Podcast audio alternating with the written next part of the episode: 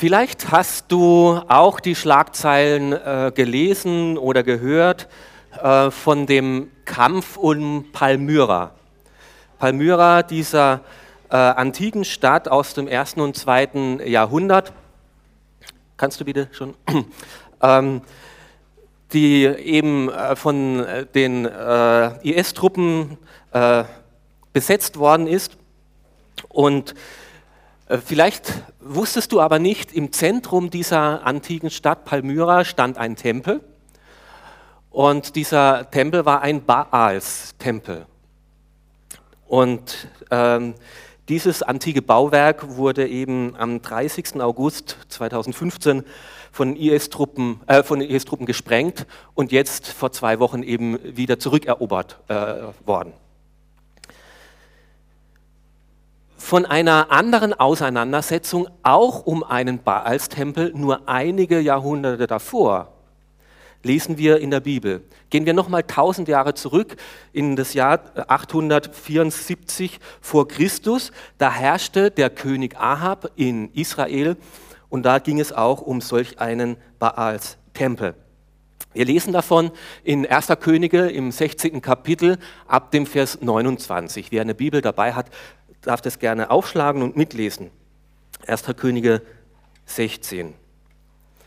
Im 38. Regierungsjahr von Asa, dem König von Juda, wurde Ahab, der Sohn von Omri, König von Israel. Er regierte 22 Jahre lang in Samaria. Noch mehr als seine Vorgänger tat er, was dem Herrn missfiel. Er war noch das, es war noch das Geringste, dass er an dem Götzendienst Jerobeams festhielt. Was viel schlimmer war, er heiratete Isabel, eine Tochter Erdbals, des Königs von Phönizien. Und er ging, es, und er ging so weit, dass er dem Gott Baal Opfer brachte und sich vor ihm niederwarf. Er baute ihm in Samaria einen Tempel und errichtete dort einen Altar für ihn. Außerdem ließ er ein Bild von der Göttin Aschera aufstellen. Mit diesen und mit ähnlichen Taten beleidigte er den Herrn, den Gott Israels, mehr als alle Könige, die vor ihm im Reich Israels regiert hatten. Während seiner Regierungszeit baute Hiel in Bethel die Stadt Jericho wieder auf. Als er die Fundamente legte, kostete ihn das seinen erstgeborenen Sohn Abriram. Und als er die Tore einsetzte, kostete es ihn seinen jüngsten Sohn Serub. So erfüllte sich die Drohung, die einst Josua im Auftrag des Herrn ausgesprochen hatte. Elia, der Prophet aus dem Dorfe Tischbe in der Landschaft äh, Gilea, sagte zu Ahab, so wahr der Herr, der Gott Israels lebt, in dessen Dienst ich stehe, in den nächsten Jahren wird es weder Tau noch Regen fallen, bis ich es befehle.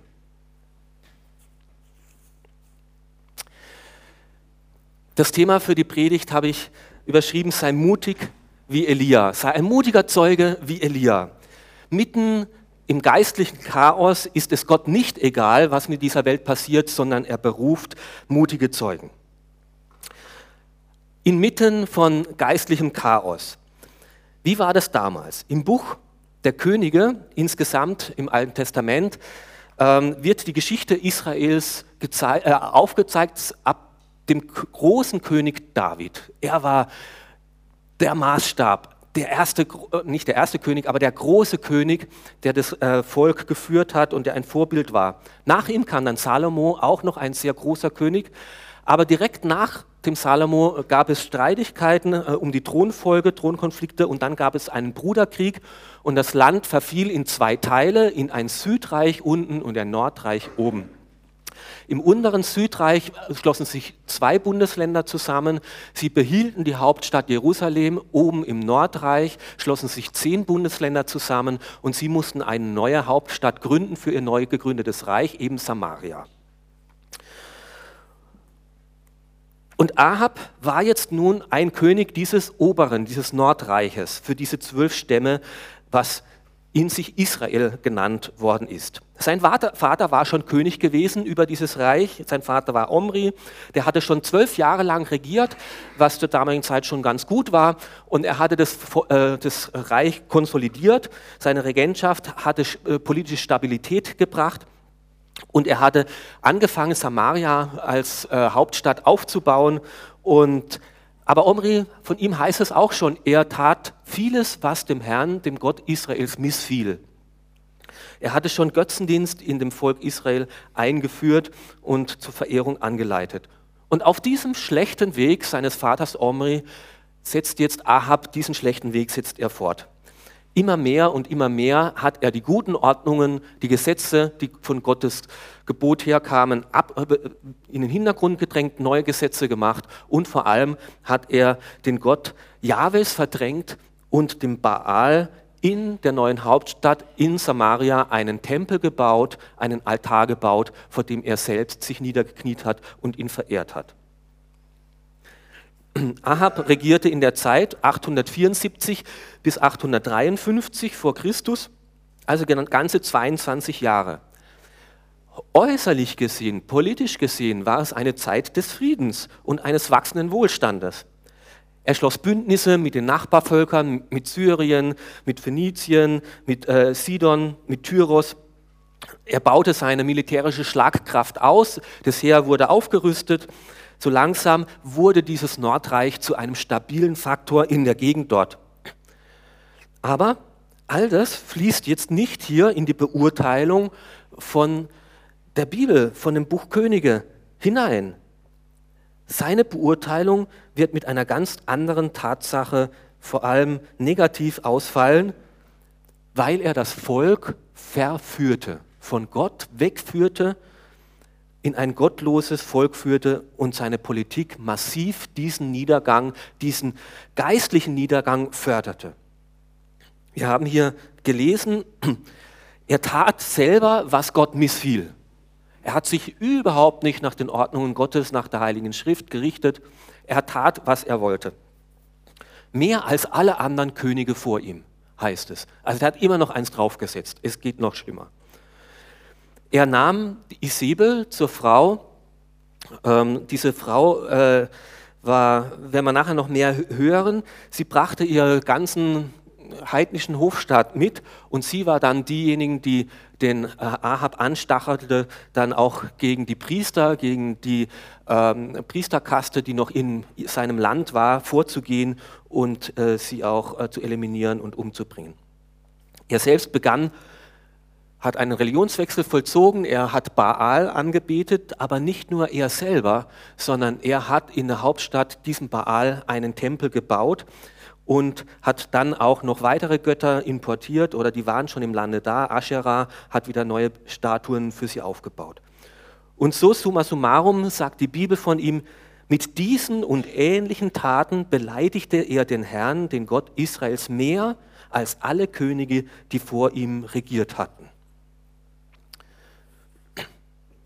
Mitten im geistlichen Chaos. So war die Zeit damals. Ein heidnischer Kult nahm Raum. Was ist denn der Baal als Kult genau? Baal war ein Wettergott. Die wichtigste Gottheit, die damals in der Götterwelt des Nahen Ostens war, also um die Länder um Israel außenrum. Auf Abbildungen, wenn man äh, Bilder von Baal sieht, dann äh, hat er in der einen Hand so eine Keule, mit der er dem Sturm befiehlt, so wie, wie ich glaube, im europäischen mehr der Zeus oder so, na, im griechischen der Zeus, im europäischen der Thor mit dem Hammer. Und äh, auf der anderen Seite hat er äh, den Blitz in der Hand, mit dem er den Sturm, äh, also äh, den Blitz äh, schicken kann. Und er war der mächtigste Gott in dem, der Götterwelt der Antike und er war praktisch, wenn er sich gegen Tor, äh, den Tod gestellt hat, dann hat er gesiegt. Wenn er sich gegen Unfruchtbarkeit gestellt hat, dann hat er gesiegt. Er war der siegreiche König im Kampf und von ihm wurde eben Beschutz und Wachstum erwartet. Deswegen hat man ihn verehrt. Asherah war nun die Gemahlin von Baal, äh, von Baal, Entschuldigung, äh, äh, von ähm, und sie war die Muttergottheit und sie war für die Fruchtbarkeit äh, zuständig. Diese Aschera war bereits im Land, wurde bereits im Land verehrt, als eben Israel Kanaan eingenommen hat und Gott hat eindrücklich gesagt, ihr müsst diese ganzen Götterbilder müsst ihr umhauen und jetzt kommt dieser Ahab und baut die wieder auf.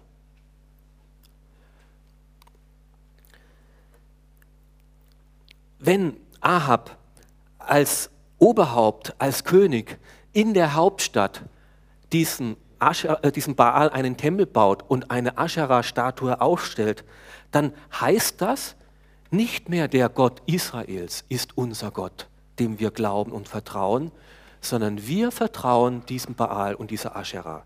Nicht nur ich persönlich, sondern das ganze Land wird unter den Schutz und unter die Herrschaft dieser Gottheiten gestellt. Und das hat dieser Ahab auch mit allen ihm zur Verfügung stehenden politischen Mitteln durchgesetzt. Er hat Glaube und Religion vermischt, wo wir Freie Evangelikale ganz dagegen sind, ja, also auch von unserer Geschichte her. Wir sind für Trennung zwischen Staat und Religion und Kirche. Damals hat er das ganz, ganz anders gemacht und hat es vermischt und Andersdenkende und Andersglaubende verfolgt. Religionsfreiheit, Meinungsfreiheit aufgelöst. Jeder in meinem Staat musste diesen Kult mitmachen. Bei diesen beiden Göttern ging es um Fruchtbarkeit und Wachstum, um Wohlstand. Das war die Hoffnung, warum man sie verehrt hat.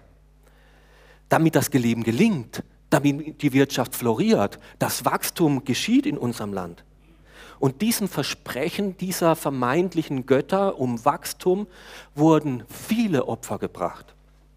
Dieser Götter wurden verehrt und zwar nicht nur Früchte und nicht nur Mittel, sondern im wahrsten wörtlichen Sinn wird uns mehrmals berichtet, wie, diesen, wie ganze Familien, wie Eltern ihre leiblichen Kinder diesem Baal geopfert haben. Wie grausam.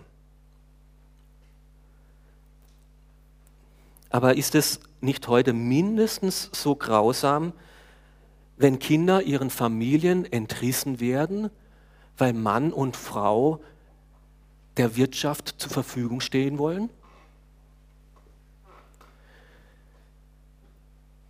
Für Wachstum und Wohlstand die größten Opfer bringen und die Familie leidet und kaputt geht?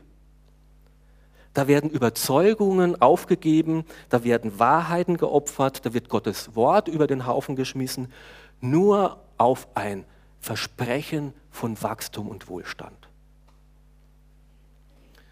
Und da braucht es Mut, nicht mitzumachen, nicht immer mitzumachen, standzuhalten, nicht alle Kompromisse einzugehen.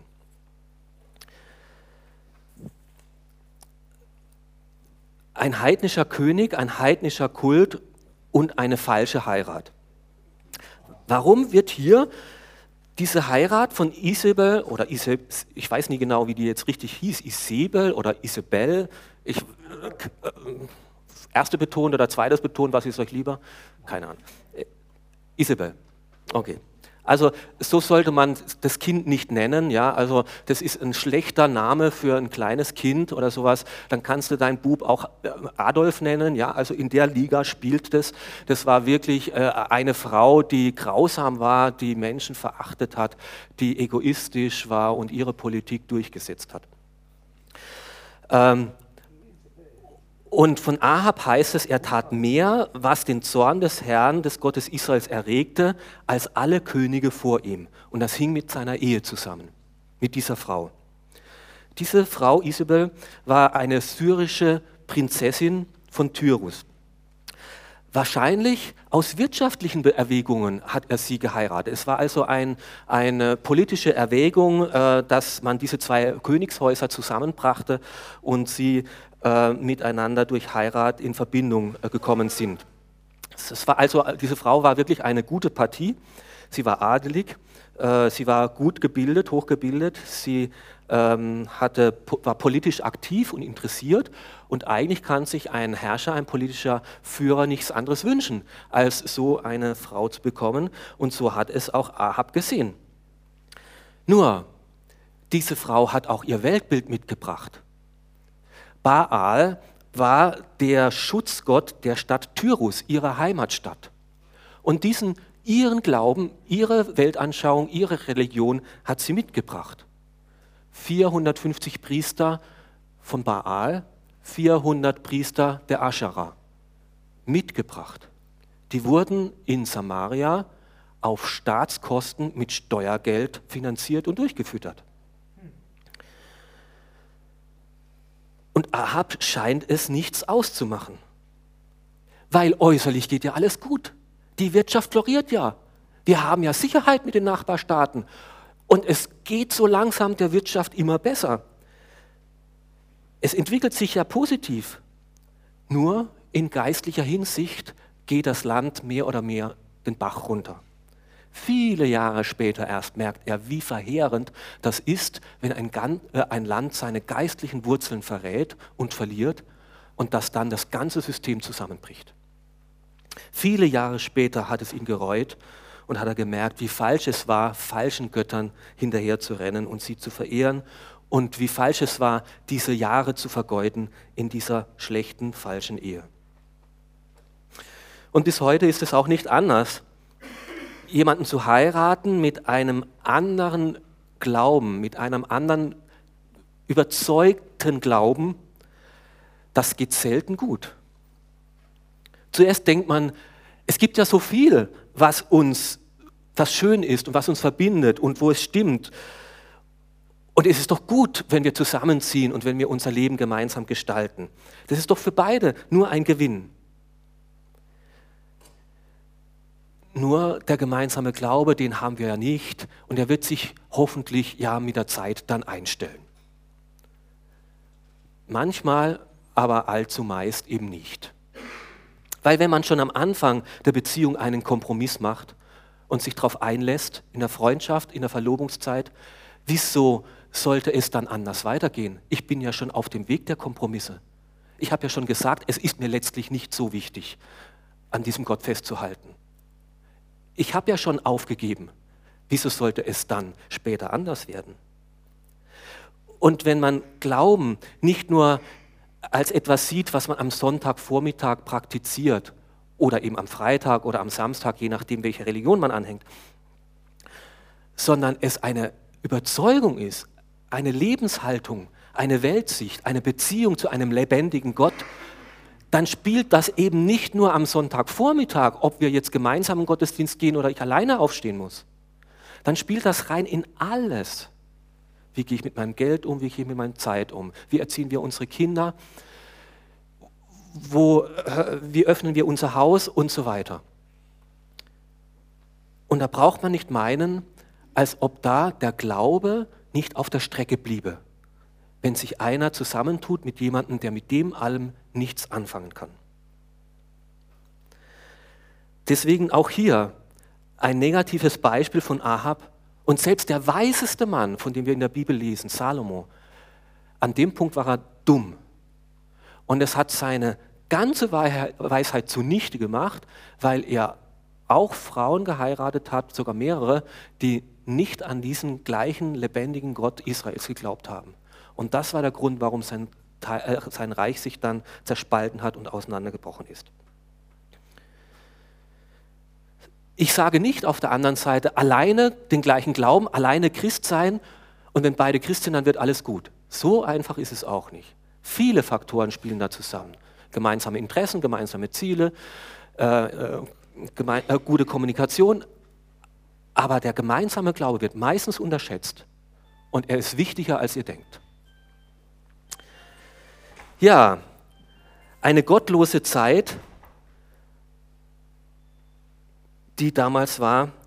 Es gab aber genug Götter. Also es war keine, diese gottlose Zeit, nicht in dem Sinne, als ob da nicht Götter verehrt worden wären. Es gab viel Glauben, sehr viel Glauben. An alles durfte man glauben.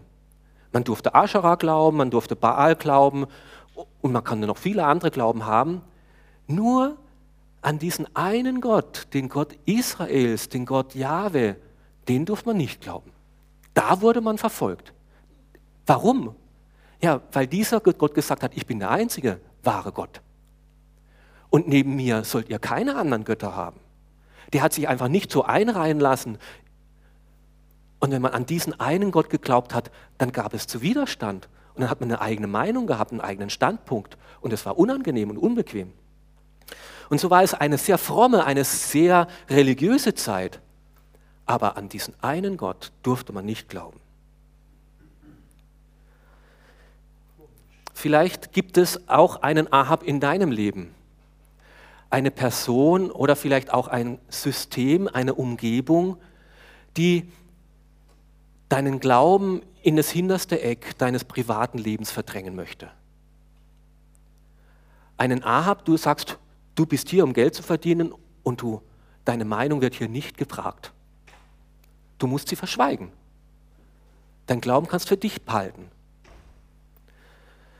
Oder ein System, wo der Glaube nur noch ins Privatleben zurückgedrängt wird.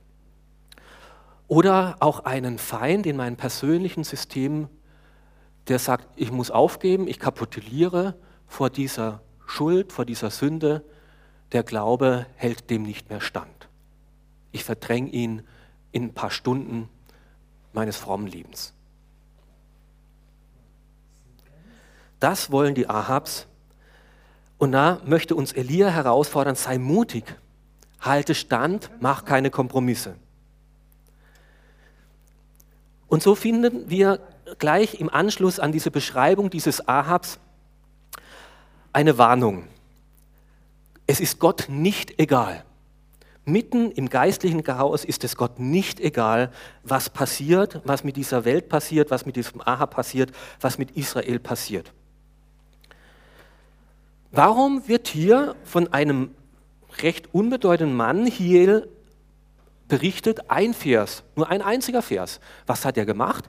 Der hat im Auftrag, in der Regierungszeit des Ahabs, während dessen Regierungszeit, im Auftrag, wahrscheinlich in Absprache des Ahabs, Jericho wieder aufgebaut. Jericho war seit der Eroberung, die Mauern, die Geschichte kennen vielleicht viele, waren gefallen durch Gottes Wunder. Und Josua hatte gesagt, das ist ein Zeichen Gottes. Und niemals mehr soll diese Stadt aufgebaut werden. Und ich verfluche den, der diese Stadt aufbaut. Wer diese Stadt aufbaut, der wird am Anfang seinen ältesten Sohn verlieren und am Ende seinen jüngsten Sohn.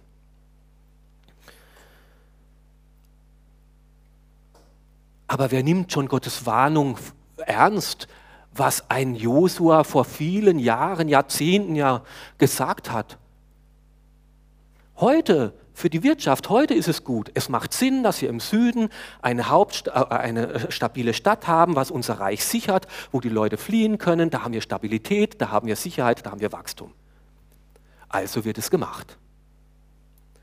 Was Gott sagt, Gottes Wort aus vergangener Zeit müssen wir ja nicht zu ernst nehmen.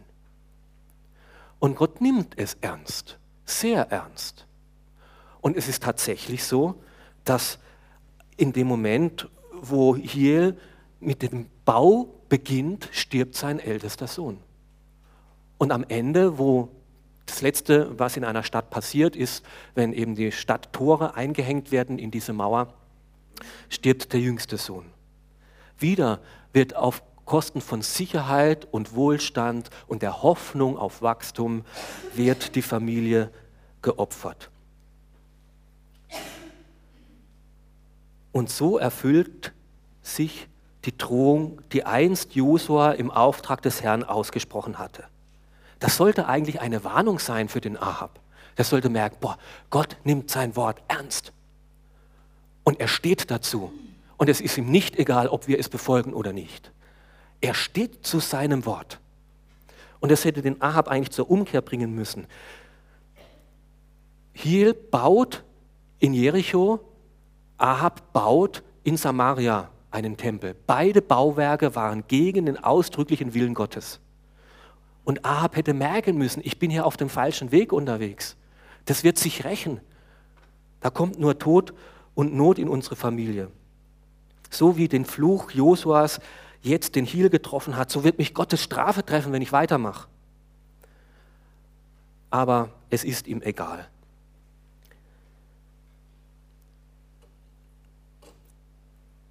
Die Ankündigung die, äh, die dann Elia im Auftrag äh, Gottes bringt. Wir haben davon gelesen, nachher noch mehr. Warum kündigt Gott gerade eine Dürrezeit an?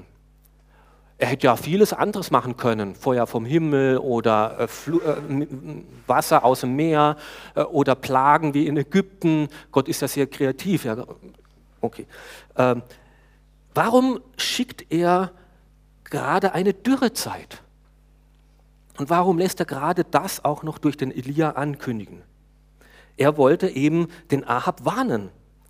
Elia sollte im Auftrag Gottes die Antwort auf dieses falsche Weg, auf dieses falsche Glauben, auf dieses falsche Vertrauen in diesen Wachstumsgott ähm, überbringen. Es wird eine Dürrezeit kommen. Und wenn du noch so sehr den Baal, den Wachstumsgott anbetest, der wird das nicht halten können, was du von ihm erhoffst. Und wenn ihr auf und nieder springt, Gott, der lebendige Gott, er ist für Wachstum zuständig. Ohne ihn gibt es keine Fruchtbarkeit. Und wenn Elia also im Auftrag Gottes eine Dürrezeit ansagt, dann war es jeden, aber auch jeden in der damaligen Zeit klar, Gott greift hier in die Kernkompetenz des Baal ein. Für Wachstum war Baal zuständig. Er war der Wettergott. Asherah war die Fruchtbarkeitsgöttin. In der Hoffnung auf Wachstum und Fruchtbarkeit wurden sie eben verehrt. Für Wohlstand war die oberste Maxime.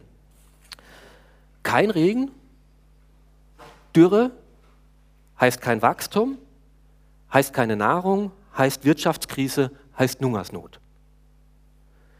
Gott wollte diese falschen Lügengötter aufbladdeln und sagen, ich, ich, ihr verehrt ihr seid da auf dem falschen Weg. Haltet, vertraut nicht diesen Göttern, denen man nicht vertrauen kann. Die halten nicht, was sie versprechen. Er stellt ihre Unfähigkeit bloß, ihre Machtlosigkeit bloß. Er tritt vor sie hin und provoziert sie und sagt, ihr seid auf dem falschen Weg.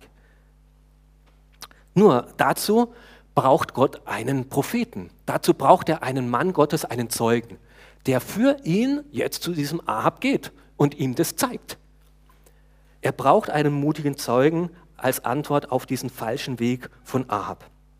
Mitten im geistlichen Chaos ist es Gott nicht egal, was mit einem Land passiert, sondern er beruft mutige Zeugen. Elia kommt recht unverhofft in diese Situation hinein. Keine lange Vorgeschichte, recht kurz im Kapitel 17, im ersten Vers. Und Elia aus Tischbe in Gilead sagte zu Ahab, das ist die einzige Angabe, die wir jetzt von diesem Mann Elia haben. Tischbe, wirklich Tischbe, ein kleines Dorf im Nirgendwo. Äh, wie gesagt, äh, im Hinterland jenseits des Jordans, irgendwo in der Gegend Gilead. Man weiß heute nicht mehr genau wo, weil es verschwunden ist. Es war unbedeutend. Es waren ein paar Bauernhöfe und mehr nicht. Sonst wissen wir nichts von diesem Elia, von seiner Herkunft, von seiner Bildung, von seiner Familie. Er, Gott beruft sich ein Mann von nirgendwo. Keiner mit adeligem Geschlecht, keiner aus der Universität, keiner aus einer bekannten Familie oder einer Herkunft, einer theologischen Ausbildungsstätte. Ein an, einfacher, gewöhnlicher Mann. Und so lesen wir das auch im Neuen Testament, wo von Elia geredet wird. Elia war ein Mann wie du und ich. Steht wörtlich so da. Elia war ein Mann wie wir, ganz gewöhnlich, ganz normal. Was macht jetzt dieser Elia bei Ahab? Was er sagt, lässt aufhören. So wahr der Gott Israels lebt, vor dem ich stehe. So fängt er an. Elia hatte einen Standpunkt. Elia, Elia. Jahwe ist mein Gott, Eli. Sein Name war Programm. Jahwe ist mein Gott, Eli, ja. Das war sein Standpunkt und das war sein Programm. Nicht Baal Baal heißt Besitzer oder Herr. Nicht Baal ist mein Herr. Jahwe ist mein Gott. Warum hatte er diesen Standpunkt? Weil er vor Gott stand. So spricht Gott, der Gott Israels, der Lebendige, vor dem ich stehe. Er stand immer wieder vor diesem Gott. Übrigens hat man damals ja nicht im, im Sitzen oder Knien gebetet, sondern im Stehen. Ähm, er stand in seinem Gespräch, in seiner Gemeinschaft vor Gott. Und er nahm einen Standpunkt ein. Weil er vor Gott stand, konnte er standhalten gegen einen Ahab. Weil er vor Gott stand, musste er sich nicht vor Ahab beugen. Er hatte bei Gott einen Standpunkt gewonnen, einen festen Bezugspunkt, eine Ordnung für das, was gut und falsch, was richtig und schlecht war. Er stand vor Gott. Und es war ihm wichtiger die Frage, wie stehe ich vor Gott da, als die Frage, was denken die anderen von mir. Wie stehe ich vor Gott da? Er stand vor Gott. Und deswegen musste er sich vor den Mächtigen nicht beugen. Darum das Erste, wo ich dich einladen möchte, sei ein mutiger Zeuge, indem du vor Gott stehst. Mitten im geistlichen Chaos, wo es drunter und drüber geht, wo man nicht mehr weiß, was richtig und falsch ist, ist es Gott nicht egal, was mit dir und dieser Welt passiert. Er braucht mutige Zeugen und die beginnen damit, dass sie vor Gott stehen einen Standpunkt haben, einen Standpunkt beziehen und gewinnen, indem sie vor Gott stehen. Und diesen Standpunkt hat dann Elia nicht für sich allein behalten. Und Elia aus Tischbe in Gilead sagte zu Ahab, er verließ seine Komfortzone und vertrat seinen Standpunkt auch vor den Mächten und vor denen, die anders geglaubt haben. Er ging zu dem König hin Er wusste, das ist eine gefährliche Sache. Der Ahab hat viel mehr Macht, der ist viel mehr gebildet. Ich bin ein einfacher Mann von nirgendwo, der sitzt in der Hauptstadt, er ist an der Regierung. Aber er stand vor Gott, mit Gott verbunden. Und er wusste, dieser Gott, der, der hinter mir steht, der ist mächtiger als dieser Ahab. Aus diesem Standpunkt heraus war er mutig genug, seine Komfortzone zu verlassen, weil er an einen mächtigen Gott glaubte. Er stand zu seinen Überzeugungen, er vertrat diesen Glauben, er konnte gerade dastehen und hatte Mut. Gott ist größer als dieser Ahab. Und dieser Gott ist auch größer als dein Ahab, der dir vielleicht vorhin eingefallen ist als derjenige, der deinen Glauben zurückdrängen möchte, der dir verbieten möchte, mutig zu deinem Gott zu stehen und davon zu reden und diese Überzeugung auch zu lieben. Dieser Gott, vor dem du stehst, ist mächtiger als alle Ahabs dieser Welt. Es war nicht leicht, dieser Weg, und es hat ihn viel gekostet. Und Elia war kein Überflieger, ein übergroßer Glaubensheld. Er war ganz normal. Wir werden jetzt in den nächsten Sonntagen die Lebensgeschichte von Elia noch genauer anschauen. Wir werden zehn Predigten insgesamt über dieses Leben dieses ähm, Mannes äh, hören. Und da werden wir erfahren, dass er Stärken wie Schwächen hatte, dass er große Glaubenszweifel immer wieder hatte und immer wieder Angst hatte. Er hatte Höhen und Tiefen. Er war ein Mann wie du und ich. Aber er glaubte an einen großen Gott und vor dem stand er und der gab ihm den Mut, seine Komfortzone zu verlassen und Stand zu halten, trotz Widerstände. Darum vertraue auch du mutig diesem großen Gott.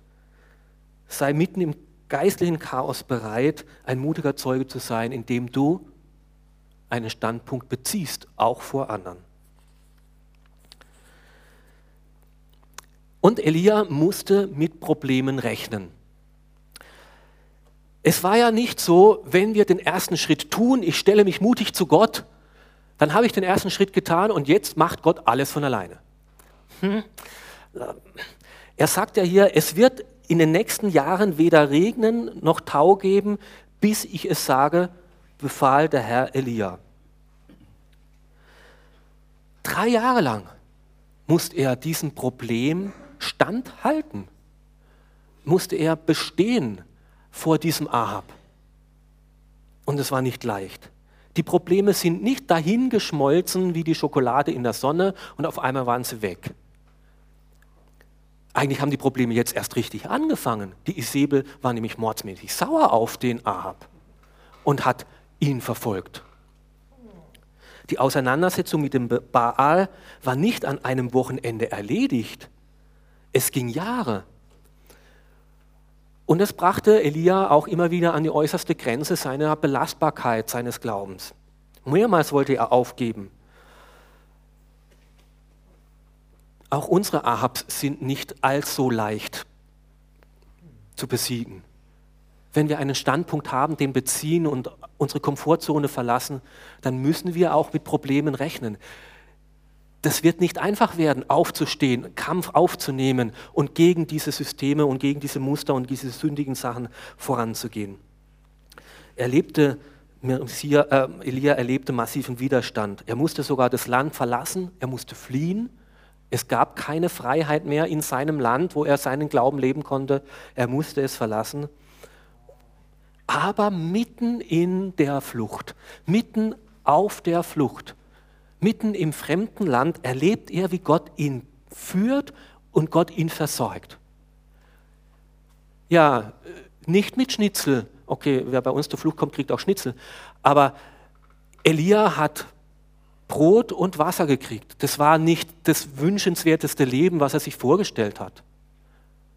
Aber Gott hat ihn versorgt. Gott hat ihn hindurchgebracht, hat ihn beschützt und versorgt. Und Elia gab nicht auf, er hielt stand, auch wo die Probleme sich nicht auf, heute von morgen aufgelöst haben. Und so ist der letzte Punkt, Elia erlebte darin Gottes Fürsorge. Gott ging auf ihn ein, ging auf seine Probleme ein, auf seine Situation. Er ließ ihn nicht fallen, er, er, er begleitete ihn. Im Vers 3 und 4 und nächste Woche werden wir mehr davon erfahren, heißt es, du musst fort von hier. Geh nach Osten, überquere den Jordan und versteck dich an Bachkrit. Ich habe den Raben befohlen, dich dort mit Nahrung zu versorgen und trinken kannst du aus dem Bach. Ist es nicht ermutigend? Da, wo eine Dürrezeit, eine Wirtschaftskrise im ganzen Land Israels stattfindet, da wird Baal verehrt und es geht den Bach runter. Da sitzt ein Elia an einem sprudelnden Bach und Gott versorgt ihn. Nicht die Götzen können halten, was sie uns versprechen, ein blühendes Leben. Nur Gott, der Gott lebt, der lebendige Gott, kann uns Leben geben, wenn wir ihm treu sind. Und wenn wir wissen, dass Gott auf unserer Seite ist, dann können wir mutig sein, dann bleiben wir ermutigt, denn Gott hält denen die Treue, die treu zu ihm stehen. So, in Zeiten eines geistlichen Chaos, in denen wir mittendrin leben, ist es Gott nicht egal, was aus dir wird und was aus unserem Volk wird. Er gebraucht mutige Zeugen. Sei du ein mutiger Zeuge und Gott wird sich zu dir stellen, er wird dich begleiten, er wird die Probleme nicht auflösen, aber dich darin bewahren und versorgen. Und so wie Elia uns hier ein wunderbares Beispiel ist für einen mutigen Zeugen, gab es viele Zeugen in der Geschichte. Jeremia war ein mutiger Zeuge in einer gottlosen Zeit und er war eine Stimme für sein Volk. Johannes der Täufer war ein mutiger Zeuge, lebte auch lange in der Wüste und war eine Stimme für den lebendigen Gott. Stephanus war ein mutiger Zeuge für den lebendigen Gott. Martin Luther war ein mutiger Zeuge für die Zuverlässigkeit von Gottes Wort. Und er stand für ihn ein, trotz aller Widerstände. Und Gott stellte sich zu ihm. Und auch wir dürfen nicht aufgeben in einer chaotischen, gottlosen Zeit.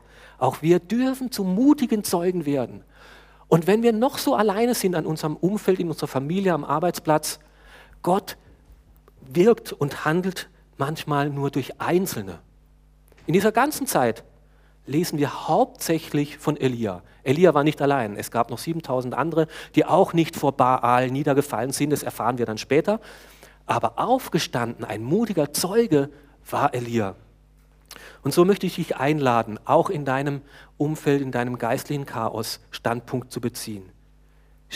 Sei du ein mutiger Zeuge, indem du vor Gott stehst, immer wieder, bei ihm Rückgrat bekommst indem du bereit bist, deinen Standpunkt auch zu vertreten, deine Komfortzone zu verlassen und auch öffentlich dazu zu stehen. Indem du bereit bist, Probleme auf dich zu nehmen, auch wenn sie sich nicht von heute auf morgen auflösen, in den Problemen standzuhalten. Und dann bin ich überzeugt, dass wir miteinander erleben werden, wie Gott sich zu dir stellt, dich leitet und versorgt. Sei mutig, halte stand, mach keine Kompromisse. Und so möchte ich auch euch, wie die Kinder vorhin, einladen, diesen Satz mit mir zu sprechen. Denn Gott und ich, wir zwei, sind immer die stärkste Partei. Wie wäre es, wenn wir es gemeinsam sagen? Denn Gott und ich, wir zwei, sind immer die stärkste Partei. Amen.